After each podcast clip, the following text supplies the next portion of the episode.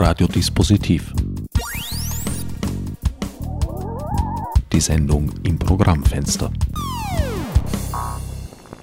Willkommen bei Radiodispositiv. Herbert Gnauer begrüßt euch zu einer hoffentlich erholsamen Sonderausgabe. Nach zehn Sendungen zum strengen Themenkreis Kunst, Recht und Internet haben wir uns wohl alle ein wenig Aufheiterung verdient. Was liegt da näher, als über einen Ort zu berichten, der die Fröhlichkeit bereits im Namen trägt und dem ich persönlich unter anderem die Realisierung meiner Ganzkörpertermins verdanke, doch dazu vielleicht ein andermal. Heute wollen wir Karim Jafamadar und Roland Stelzer über Epochaleres parlieren lassen. Wir sitzen hier im Happy Lab in der Haussteinstraße im zweiten Wiener Gemeindebezirk das Happy Lab ist ein Fab Lab, wie es so schön heißt. Das heißt ein Ort, an dem es viele schöne Geräte gibt, die eher selten anzutreffen sind und hier mehr oder weniger allen Interessenten und Interessentinnen zur Verfügung stehen. Die eigentlichen Bewohner des Büros, in dem ich mich gerade aufhalte, sitzen auch hier, Roland Stelzer und Karim Yafamadar, Gründer des Happy Labs. Wie kam es dazu? Wie du schon richtig gesagt hast, das Happy Lab ist ein Fab Lab, äh, steht für Fabrication Lab. Und das Ganze ist so entstanden, dass wir über verschiedene Projekte Haufen so Geräte angeschafft haben und die selbst aber nicht ausnutzen konnten. Das heißt, ähm, Lasercutter, 3D-Drucker, solche Geräte, die normal in Firmen verwendet werden, um Prototypen herzustellen, haben wir hier und stellen die zur Verfügung für jedermann, um da eigene Projekte damit umzusetzen. Das hat am Anfang einfach auch den Sinn gehabt, um diese Geräte mehr auslasten zu können, weil für unsere eigenen Projekte haben wir die halt nur hin und wieder gebraucht. Äh, und mittlerweile haben wir dann gesehen, dass da ein riesiger Bedarf da ist und dass das irrsinnig viele Leute gibt, die das interessiert und die solche Sachen nutzen wollen für die verschiedensten Projekte. Und somit haben wir gesagt, ja, machen wir den Raum offen, ohne Einschränkungen und lassen da jedermann damit tun, was er will und schauen einfach, was, was kommt raus. Begonnen hat das Ganze ja in einem eher kleinen, engen Souterrain-Lokal. Inzwischen hat sich das schon vor längerer Zeit konsolidiert und vergrößert. Ja, wir sind seit November 2010 jetzt hier im zweiten Bezirk, ähm, haben 250 Quadratmeter zur Verfügung und das Ganze ist natürlich, hat sich über die Jahre professionalisiert und, und ist einfach größer geworden und gewachsen. Ja. Einige der Geräte, die hier zur Verfügung stehen, hast du bereits aufgezählt. Manches davon ist eher selten. Also 3D-Printer stehen noch nicht in den Haushalten. Ja, das kommt in Zukunft vielleicht, aber das Ganze in so Fab Labs ist auch ein bisschen ein Vorgeschmack, was die Zukunft noch so bringen wird. Also viele vergleichen das mit der Entwicklung der Computer in den 70er Jahren. Also da hat auch nicht jeder gedacht, dass es in jeder Wohnung einen Computer geben wird. Und so ist es vielleicht auch mit einigen der Maschinen, die es bei uns gibt, dass die in Zukunft in den einen oder anderen Haushalt auch einziehen werden. An wen wendet euch da jetzt konkret? Ihr habt gesagt, das sind sehr unterschiedliche Personenkreise, die sich dafür interessieren. Unsere Zielgruppe ist sehr breit. Also grundsätzlich jeden, der sich für technische Dinge interessiert und, und einfach Projekte umsetzen möchte. Also wir, wir versuchen da wirklich äh, keine Projekte vorzugeben und keine Einschränkungen zu machen. Äh, die meisten Nutzer sind Studenten, die das für ihre Uni-Projekte oder für private Projekte nutzen. Es gibt viele Pensionisten, die, die somit ihre, ihre Zeit vertreiben, hier Modellbauer, recht viele, sehr viele Künstler, die das für künstlerische Auseinandersetzungen verwenden. Aber es gibt darüber hinaus auch viele, viele andere. Also es ist wirklich schwer aufzuzählen und so den klassischen Happy Lab-Nutzer, den gibt es eigentlich nicht. Nachdem du das jetzt so schön eingeschlechtlich formuliert hast, wie hoch ist der Frauenanteil? Circa ein Drittel. Von wie vielen Mitgliedern äh, insgesamt? Wir haben im Moment ca. 500 Mitglieder und davon ist eben ca. ein Drittel weiblich. Äh, und die nutzen das eben auch für genau, genau diese Sachen wie ihre männlichen Kollegen, also Tendenz wachsend. Hoffentlich. Wenn ich mich nicht irre, steht in der Geschichte des Ganzen am Anfang irgendwo die legendäre Spengergasse. Die Spengergasse ist ein bisschen so der Geburtsort, weil ich zum Beispiel dort in der HTL war, der Roland dort studiert hat und weil wir wie wir angefangen hatten und auf Raumsuche waren und noch ohne Budget dort einen Raum zur Verfügung gestellt bekommen hatten. Also ein kleines Zimmer, Äh, und wir haben dort die ersten Gehversuche gemacht und im Elektronikbereich ein bisschen was gehabt und hatten dort sogar schon den ersten externen FabLab-Nutzer. Und ja, das waren so die Anfänge. Die Anfänge sind meines Wissens vor allem in der Robotik gelegen. Das ist auch richtig. Wir, also ich habe also einen Informatik-Background und wir haben in der Spengergasse, in der Schule auch schon so mit Robotern herum experimentiert und so hat das alles angefangen, äh, nämlich mit der Robot-Challenge eigentlich. Das ist ein Roboterwettbewerb für, für selbstgebaute und autonome Roboter. Und das war so die erste Idee, die wir damals hatten. Damals gab es noch, noch keine Institution irgendwie oder nur ein paar Leute, die diese Idee hatten, so einen Roboterwettbewerb zu veranstalten. Und da kommt wieder die Spengergasse ins, ins Bild. Das ist der erste dieser Wettbewerbe, war auch an der Spengergasse, ganz im kleinen Rahmen mit einer Handvoll Teilnehmern. Und auch das ist gewachsen, wie das meiste, was wir so tun. Äh, und ist mittlerweile einer der größten Bewerbe weltweit, findet noch immer jährlich in Wien statt. Äh, und das ist auch eines der Dinge, die wir, die wir sehr gern veranstalten. Und immer Robotik war so ein bisschen der Anfang an dem Ganzen. Ja. Naja, die Robotik ist vielleicht aus dem einfachen Grund heraus äh, so der Beginn des Ganzen gewesen, weil es eine sehr schöne Interdisziplin ist. Man kann sich der Robotik aus allen möglichen Richtungen nähern, von der Elektronik, von der Informatik, von, von ästhetischen, designerischen Aspekten, von der Mechanik und, und egal von welcher Richtung man sich nähert, man hat dann sofort irgendwas, was was ein Eigenleben in irgendeiner Form entwickelt, was einen überrascht und was dann Lust macht, auch die anderen verwandten Gebiete äh, irgendwie kennenzulernen. Und, und genau in diesem interdisziplinären Umfeld ist auch das Happy Lab angesiedelt und, und das ist das, was man hier so schön beobachten kann, dass Künstler mit Elektronikern, mit Informatikern dann irgendwann gemeinsam Projekte entwickeln und da braucht es eben nicht nur Maschinen, da braucht es auch einen Raum, da braucht es auch die Möglichkeit, sich physisch zu treffen und, und gemeinsam zu diskutieren und, und daran zu arbeiten. Und da, glaube ich, kann das Happy Lab eine ganz, ganz wichtige, äh, zentrale Rolle einnehmen. Die Robot Challenge hat sich ja durchaus zu einem internationalen Bewerb gemausert, könnte man sagen.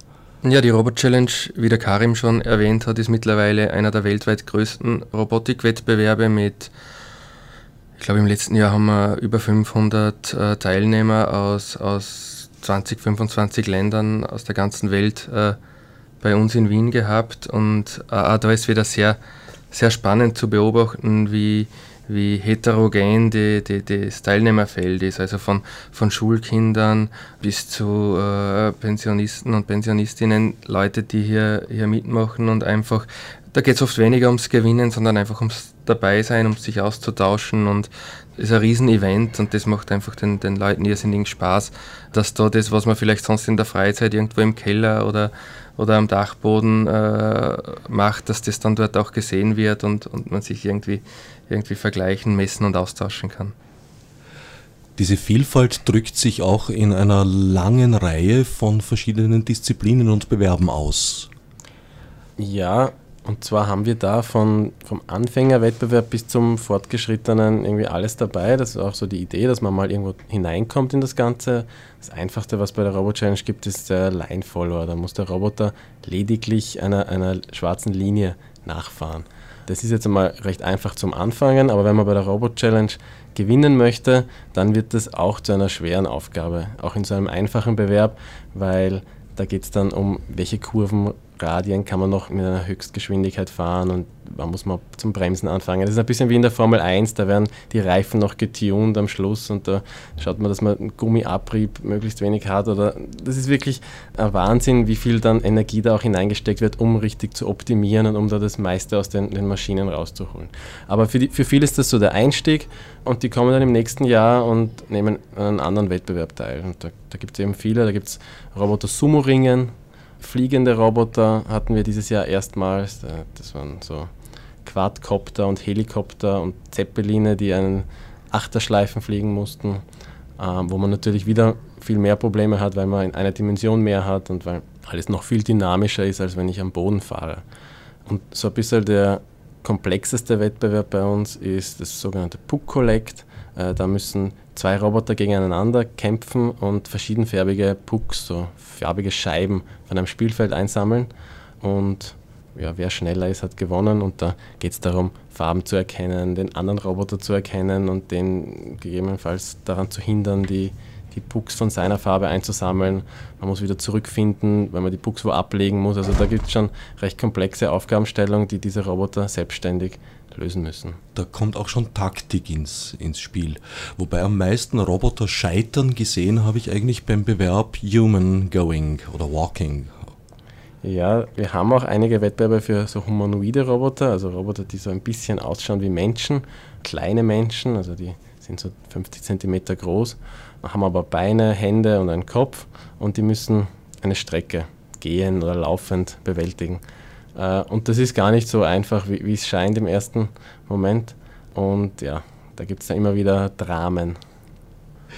Bei den Sumo-Ringern finde ich es ein bisschen unfair, weil technisch und vor allem bautechnisch am komplexesten sind natürlich die kleinen Gewichtsklassen. Das haben wir vorher vergessen zu erwähnen.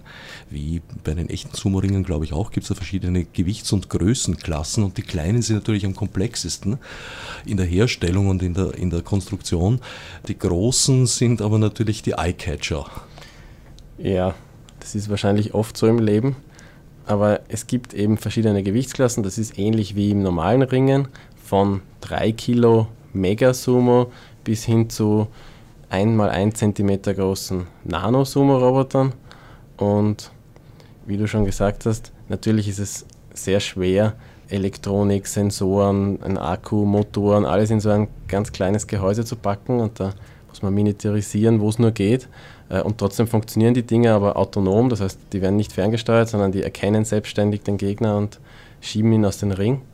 Aber auch bei den großen Robotern verschiebt sich dann vielleicht ein bisschen das, was vorher mehr in der Elektronik-Miniaturisierung ist, hin zu, wie man das Ganze vom Maschinenbau-Standpunkt aus halt so fertig, dass das die, diese größeren Kräfte aushält und dass sich das mit Magneten an der Bodenplatte ansaugt und, und solche Tricks. Aber natürlich machen die dann auch mehr her, wenn die gegeneinander kämpfen. Wie du schon gesagt hast, es geht darum, den gegnerischen Roboter von der Spiel- oder Kampffläche zu schleudern, zu entfernen. Ja, es ist wie beim normalen Sumo-Ringen. Zwei Roboter sind im, in einem Ring äh, und müssen den Gegner vom Ring schieben. Äh, und es ist immer sehr spannend zum Zuschauen, äh, weil auch hier gibt es viele Dramen. Immer wieder wird dann was kaputt und es muss nicht so sein, dass der stärkere Roboter immer gewinnt. Das ist durchaus spannend zum Zuschauen. Ist es nicht auch so ein bisschen, dass die Dinge, die vor ein paar Jahren, vor wenigen Jahren noch neu und innovativ sind in der Robotik, heute bereits als Bausatz erhältlich sind? Ja, das ist sicher so. Das, da tragen aber auch vielleicht solche Wettbewerbe ihren kleinen Beitrag dazu bei, dass das Ganze eben immer massentauglicher wird. Und uns freut es natürlich, weil das den Einstieg äh, junger, neuer Talente in die Robotik und in, in verwandte Disziplinen einfach irrsinnig erleichtert. Also ich selbst komme aus der Informatik und für mich war das immer eine Riesenhürde am Anfang. Also ein Lötkolben, das war überhaupt ein rotes Tuch. Also mit sowas äh, habe ich mir überhaupt nichts anzufangen gewusst. Und äh, irgendwann habe ich mich dann doch drüber getraut und bin draufgekommen, dass das doch gar nicht so schwierig ist alles. Aber es ist für viele sicher ein, sehr, sehr viel einfacherer Einstieg mit einem Bausatz. Man kommt dann schnell drauf, dass man beim Bausatz natürlich an gewisse Grenzen stößt, dass man, dass man dann doch selbst was dazu entwickeln muss. Aber das fällt dann viel leichter, wenn, wenn der erste Schritt, der Einstieg in die Materie mal gemacht wurde. Aber mit einem hundertprozentigen Bausatzroboter darf man nicht antreten bei euch. Man kann auch mit einem 100% Bausatzroboter antreten, aber dann muss zumindest äh, in der Software und in den Algorithmen eine substanzielle Eigenentwicklung erkennbar sein. Also eine Werkhöhe gegeben. Sozusagen, ja. Die Robotik spielt auch in eurem zentralen Projekt, dem legendären Robot, eine wichtige Rolle. Ja, genau. Also 2005 oder 2006 äh, hatte ich zum ersten Mal die Idee, ein, ein Segelboot äh, zu automatisieren und zwar so weit zu automatisieren, dass es mich überhaupt nicht mehr braucht. Also das Boot nicht, nicht nur technisch, äh, mechanisch zu automatisieren, sondern eben auch den Skipper in Form eines Computerprogramms abzubilden. Sprich, das Boot ist nicht ferngesteuert, es ist unbemannt und völlig autonom unterwegs.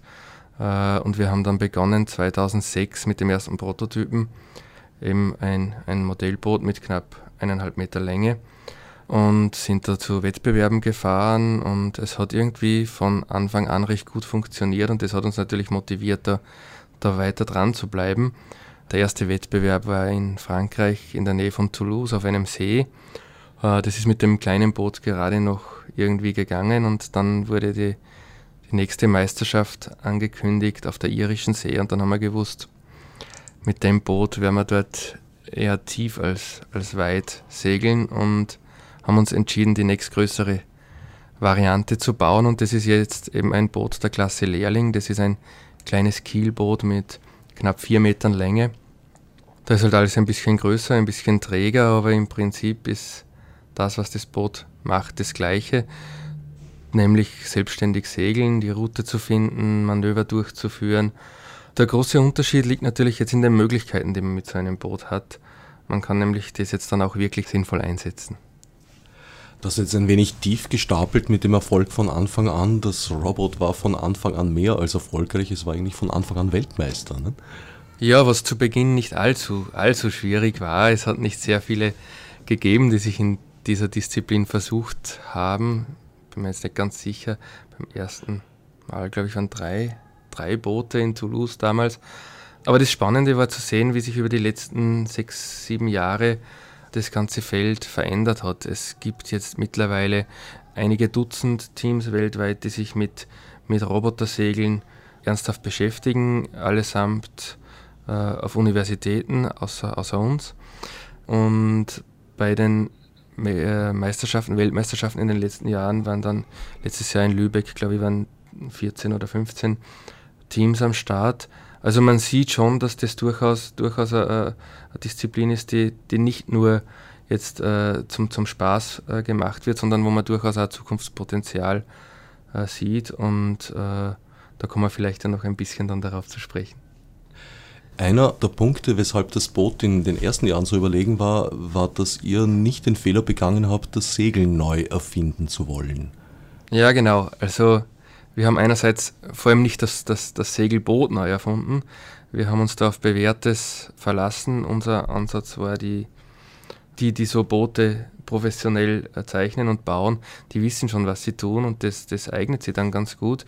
Und wir haben einfach versucht, das Segeln im Computer nachzubilden, so wie, wie wenn man in der Segelschule segeln lernt. Äh, da gibt es ein paar wenige ganz einfache Regeln und man ist schon in der Lage, zumindest irgendwie, wenn auch nicht allzu schnell und effizient, aber irgendwie zum Ziel zu kommen. Und das war unser Ansatz. Äh, und auf jedem Segelboot ist das grundsätzlich das Gleiche. Während andere Teams versucht haben, äh, spezielle Boote zu entwickeln und dann die Algorithmen speziell für dieses Boot zu entwickeln, haben wir eher den Ansatz gehabt, so wie beim Autofahren lernen, egal in welchem Auto ich die Führerscheinprüfung mache, ich kann nachher mit jedem Auto fahren.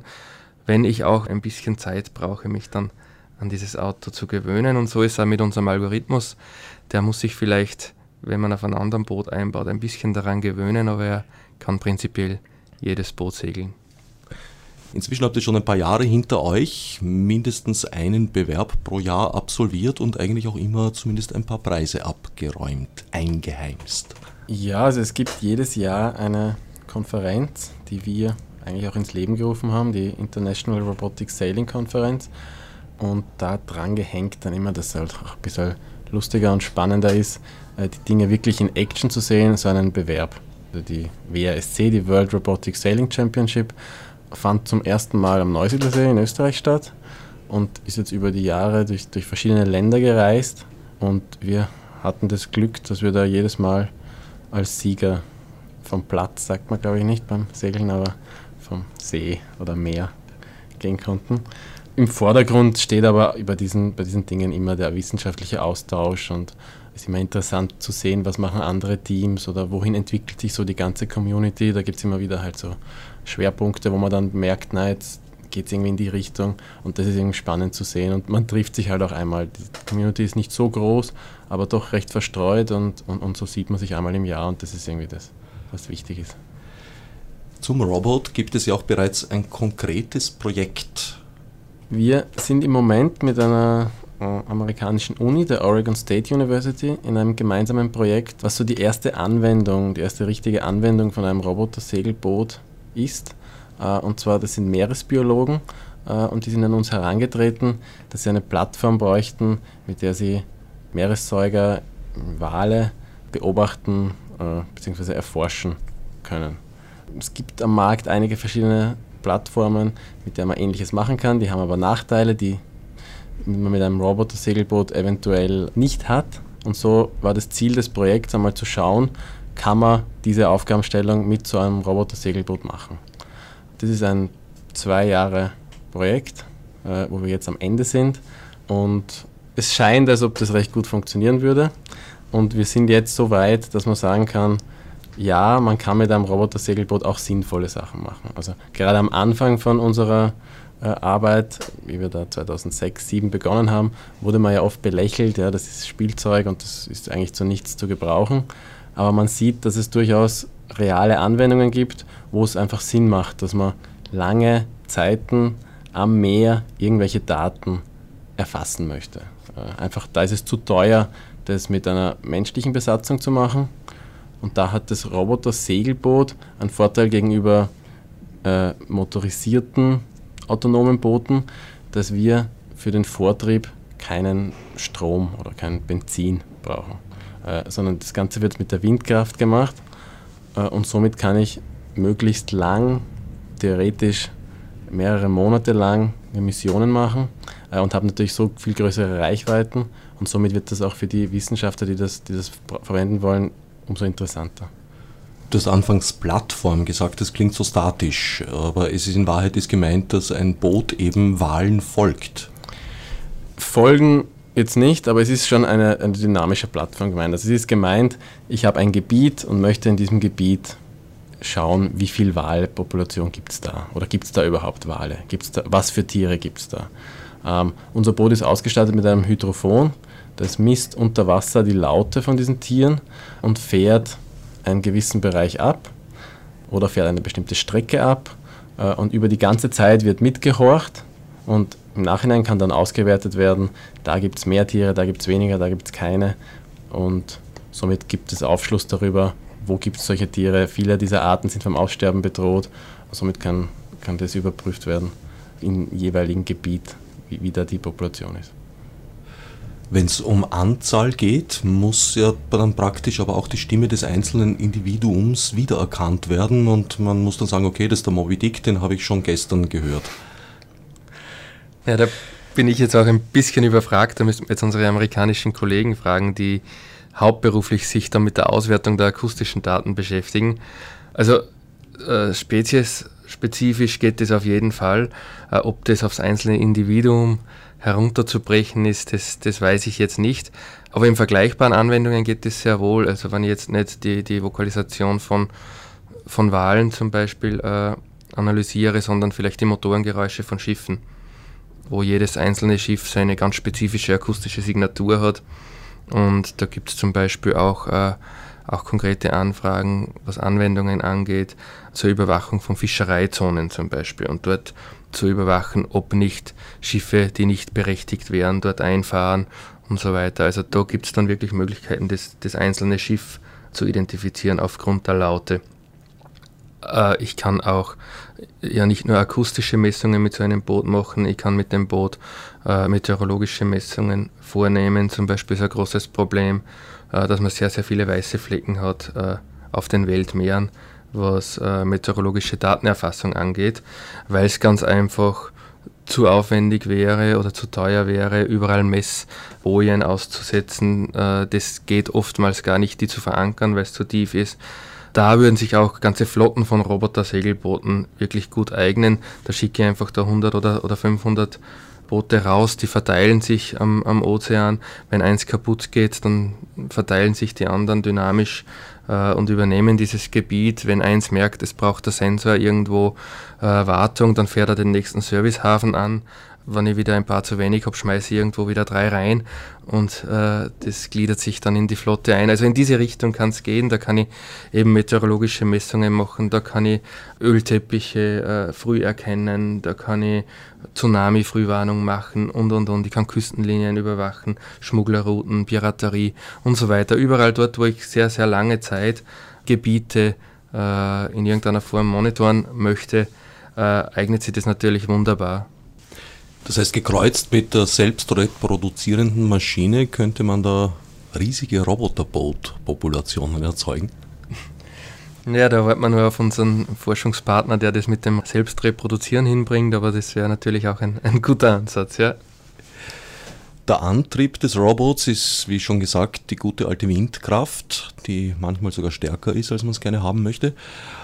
Indes braucht das Robot auch Strom, eben um die verschiedenen Sensoren zu betreiben, um eine Satellitenpeilung, glaube ich, verwendet ihr zur Positionsfeststellung. Einen Teil dieses Stroms erzeugt sich das Robot selber mit Hilfe von Solarzellen. Was gibt es noch an Bord? Das ganze System braucht recht wenig Strom. Wie schon gesagt, das kann man jetzt nicht vergleichen mit einem Boot, das auch durch Strom angetrieben wird. Also es gibt ein paar Sensoren, GPS-Sensor, damit ich weiß, wo das Boot sich befindet, einen Windsensor und einen Computer, der diese ganzen Daten auswertet und die Route berechnet, die Segelmanöver durchführt und, und diese Sachen macht. Und dann gibt es Aktoren. Also ich muss natürlich das Segel auch bestimmt setzen, je nachdem, woher der Wind kommt und wo ich hin möchte. Und ich muss das Ruder stellen. Äh, und alles das zusammen braucht im Schnitt so circa 30 Watt. Und das ist jetzt nicht sehr viel Strom, aber auch der muss erzeugt werden. Und deshalb ist das Boot voll mit Solarpanelen. Äh, und bei Sonnenschein oder bei gutem Wetter erzeugt das Boot eigentlich mehr Strom, als es braucht. Und über Pufferbatterien soll das dann über die Nacht oder über schlechtere Perioden vom Wetter äh, hinweg helfen. Also so ist das System ausgelegt. Also es sollte grundsätzlich mehrere Wochen ohne Probleme durchhalten äh, und genug Strom produzieren, damit der, der Segelbetrieb gewährleistet ist. Und als Backup-System ist eine Brennstoffzelle eingebaut. Das ist aber so, dass das wirklich ein Backup-System ist. Also im Normalfall sollte die nicht anspringen, ist aber so konfiguriert, dass im, im Falle des Falles, wenn das Solarpanel ausfällt oder äh, weil sich da zu viel Salz abgelagert hat zum Beispiel oder weil es einfach kaputt wird, dann springt diese Brennstoffzelle ein. Das ist eine Methanol-Brennstoffzelle und mit dem Methanoltank, den wir drinnen haben, können wir auch mehrere Wochen noch äh, das Boot betreiben. Also selbst im Notfall müsste noch genug Strom da sein, um irgendwie zurückfahren zu können oder, oder in den Hafen zurückzukommen. Mit 30 Watt lassen sich Manöver bei schwerem Seegang rein mechanisch durchführen? Also bei schweren Seegang sicher nicht, aber das, was ich jetzt gemeint habe, ist eben so ein Schnitt, den wir ausgerechnet haben über mehrere Stunden. Ähm, es ist halt so beim Segeln, wenn ich längere Strecken fahre, dann stelle ich das Segel einmal ein, das Ruder vielleicht auch, und dann kann ich es im Prinzip so lassen, mehrere Minuten beim Segel, vielleicht sogar mehrere Stunden lang, wenn sich eh nicht die Umgebung verändert. Im Manöver wird es sicher mehr brauchen und dann gibt es halt viele Phasen, wo das sehr wenig Strom braucht und so ist der Schnitt dann recht niedrig. Habt ihr direkten Kontakt mit dem Boot? Könnt ihr also praktisch im Notfall einen Befehl absetzen, komm heim? Also wir, wir, hätten, wir hätten die Möglichkeit, also wenn wir, wenn wir Tests durchführen, dann sind wir meistens in einem Begleitboot dabei. Jetzt in der Forschungsphase mit den Prototypen, da haben wir permanenten Kontakt über WLAN, äh, da haben wir Kontakt über mehrere hundert Meter und da sehen wir hunderte Messwerte jede Sekunde auf unserem Bildschirm am Begleitboot oder am Ufer äh, zur Überprüfung, ob das Boot alles so macht, wie wir uns das vorstellen und können da auch in Echtzeit die Konfiguration verändern, theoretisch sogar äh, während der Fahrt am Boot neu kompilieren und die Software neu starten. Also da, da haben wir jeden Kontakt, da kann man, wir haben also am Laptop so eine Seekarte, so eine Ansicht, wo man sieht, wo das Boot fährt, da können wir einen Punkt setzen und sagen, bitte dorthin.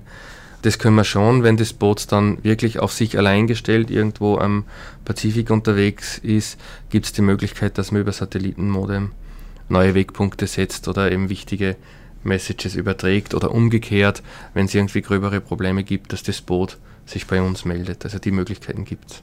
Gibt es eine Notfallsprogrammierung, dass wenn da eben dieser Connect nicht mehr besteht, dass das Boot dann selbsttätig zum Heimathafen zurückkehrt oder sowas?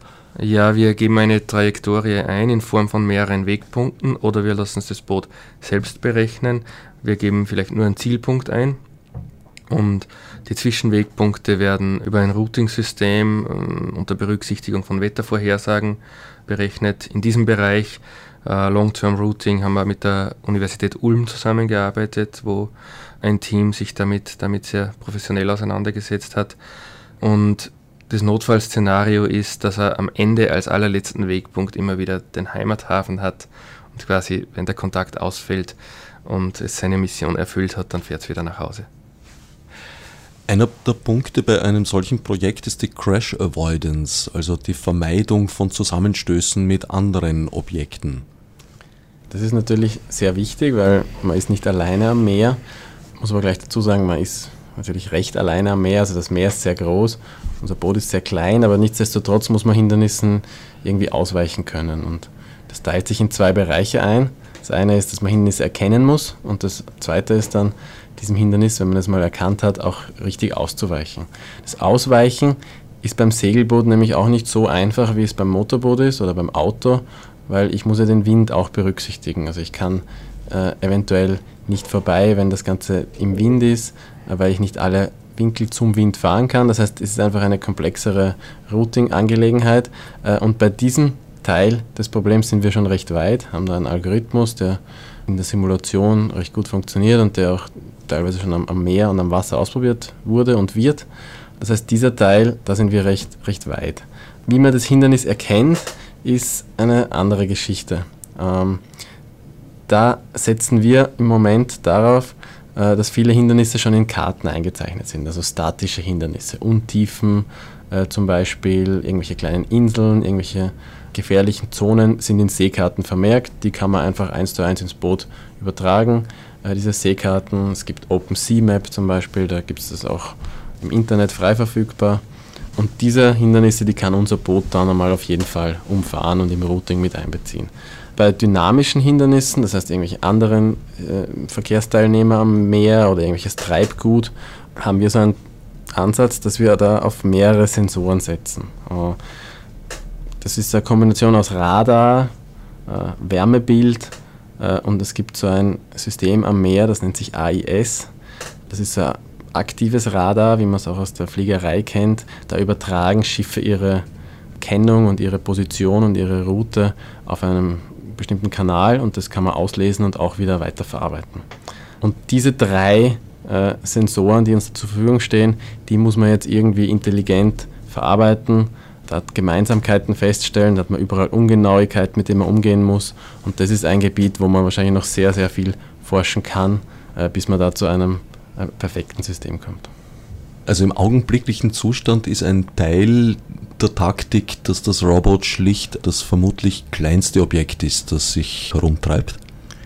Es ist wahrscheinlich ein, ein sehr, sehr kleines Teil und das ist auch der Grund, warum momentan unsere Forschungsmissionen alle begleitet stattfinden. Ähm, also wir haben immer ein Begleitboot, fahren neben dem Boot her. Erstens, damit wir es monitoren können und damit wir im Notfall, falls in dem System einfach noch etwas nicht funktioniert, äh, da eingreifen können. Und zweitens natürlich auch, um zu sehen, es kommen andere äh, Schiffe, es gibt irgendwie ein Hindernis, was nicht eingezeichnet war, was das Boot nicht kennt. Dann können wir es entweder dem Boot noch beibringen oder halt manuell eingreifen, um, um irgendwie Schlimmeres zu verhindern. Die Forschungsdaten werden in Echtzeit übertragen oder erst nach der Rückkehr? Wir übertragen in Echtzeit die Bootsdaten, also, also alles, was wir für unsere Forschung brauchen. Also da rede ich jetzt von den Segelboot. Äh, die Meeresbiologie, das wird alles aufgezeichnet, das sind auch riesige Datenmengen, die da, die da aufgezeichnet werden und die wird dann im Anschluss analysiert. Es kommt immer auf die Forschungsmission drauf an, was ich, was ich jetzt finden möchte. Wenn wir jetzt bei den, bei den äh, Meeressäugern, die wir, die wir suchen mit Hydrophonen, da würde es wahrscheinlich wenig Sinn machen, den gesamten Audio-Stream äh, jetzt über Satellit zu übertragen. Das wird eher teuer werden und auch relativ viel äh, Strom brauchen. Aber wenn man die entsprechende Rechenleistung an Bord hätte und vielleicht in Echtzeit auswerten könnte und mich interessiert nur, ja, ich habe jetzt einen Schweinswal detektiert äh, und ich kann das on board schon feststellen, äh, dann könnte ich über Satellit einfach schicken, so, das sind meine Koordinaten, hier ist ein Schweinswal. Und das würde dann reichen. Das wäre theoretisch möglich, aber für die jetzige bevorstehende Mission wird aufgezeichnet und im Anschluss dann ausgewertet. Die Daten wären ja nur noch ein paar Bit in dem Fall.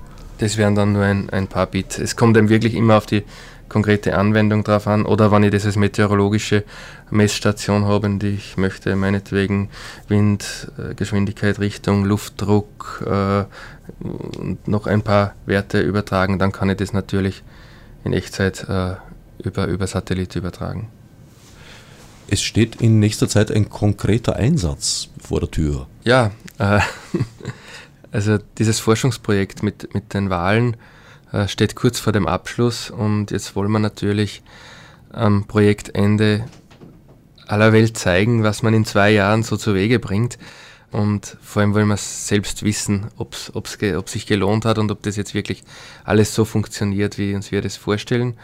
Äh, und wir planen eben die weltweit erste große Forschungsmission mit einem Roboter-Segelboot. Und es geht darum, dass wir in der Ostsee über mehrere Tage durchgehend, insgesamt über 150 Meilen, autonom zurücklegen wollen mit dem Robot und eben nach Schweinswalen äh, horchen. Schweinswale sind, da ist in den letzten Jahrzehnten die Population sehr stark zurückgegangen in der Ostsee, hauptsächlich weil Tiere als Beifang in der Fischerei äh, verenden und ersticken. Und da ist es jetzt das Interesse recht groß in der Region, da was dagegen zu tun, also diese Tiere langfristig zu retten. Und äh, deswegen ist ein großes Interesse da, immer mal auf, äh, zu wissen, wie schauen überhaupt die Populationen aus. Es gibt immer wieder Sichtungen, die gemeldet werden, aber das ist natürlich äh, keine sehr, sehr zuverlässige Grundlage, um, um wirklich Zahlen herauszufinden. Objektiver ist es, wenn man mit einem Roboter-Segelboot dort ein Gebiet systematisch abfährt und, und horcht. Segelboot hat auch einen weiteren Vorteil. Äh, es gibt ja auch motorisierte, also Motorboote, die mit Hydrophonen da lauschen. Na, da hat man eben die Angst, dass die Daten stark verfälscht werden, weil es die Tiere zu sehr beeinflusst, eben der Motorenlärm die Tiere verschreckt und verscheucht. Und so gehen wir eben davon aus, dass wir da sehr gute und valide Daten zusammenbringen. Das ist die Seite der Meeresbiologie. Für uns als Roboterforscher und Roboter-Segelboot-Entwickler ist es natürlich vor allem der Kick, äh, den Weltrekord im Long Distance Autonomous Sailing zu brechen, der im Moment bei knapp 80 Seemeilen äh, liegt und von einer französischen Universität im März dieses Jahres aufgestellt wurde. Und wir wollen eben mit 150 Meilen ungefähr das Doppelte schaffen. Das wird wieder eine begleitete Fahrt sein. Das wird eine begleitete Fahrt sein. Wir werden auf einem Begleitschiff zu acht sein und uns da eben abwechseln im, im Aufpassen auf das Robot. Begleitet ist aus mehreren Gründen wichtig. Erstens wollen wir kein Risiko eingehen, äh, und wann irgendwo eine Kollision drohen würde. Und zweitens wollen wir das Boot nicht verlieren natürlich, wenn was schief läuft, dass wir es einfangen können und nach Hause schleppen.